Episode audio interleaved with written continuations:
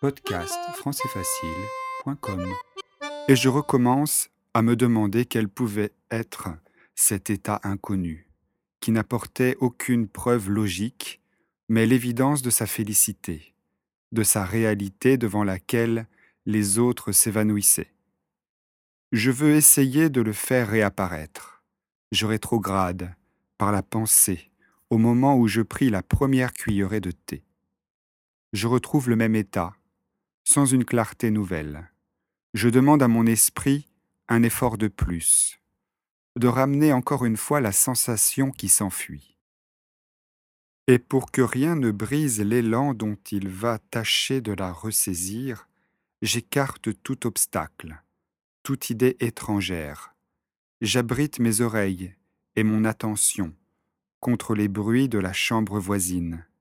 Mais sentant mon esprit qui se fatigue sans réussir, je le force au contraire à prendre cette distraction que je lui refusais, à penser à autre chose, à se refaire avant une tentative suprême. Puis, une deuxième fois, je fais le vide devant lui. Je remets en face de lui la saveur, encore récente, de cette première gorgée. Et je sens tressaillir en moi quelque chose qui se déplace, voudrait s'élever, quelque chose qu'on aurait désancré, à une grande profondeur. Je ne sais ce que c'est, mais cela monte lentement. J'éprouve la résistance, et j'entends la rumeur des distances traversées.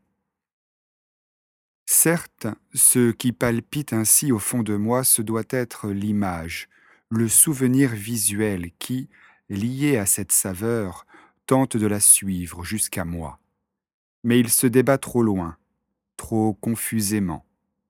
À peine si je perçois le reflet neutre où se confond l'insaisissable tourbillon des couleurs remuées.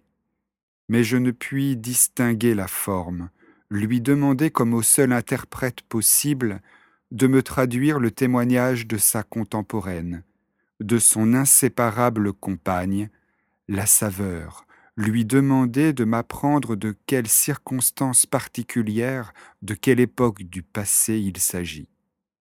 Arrivera-t-il jusqu'à la surface de ma claire conscience, ce souvenir, l'instant ancien que l'attraction d'un instant identique est venue de si loin solliciter, émouvoir, soulever tout au fond de moi? Je ne sais.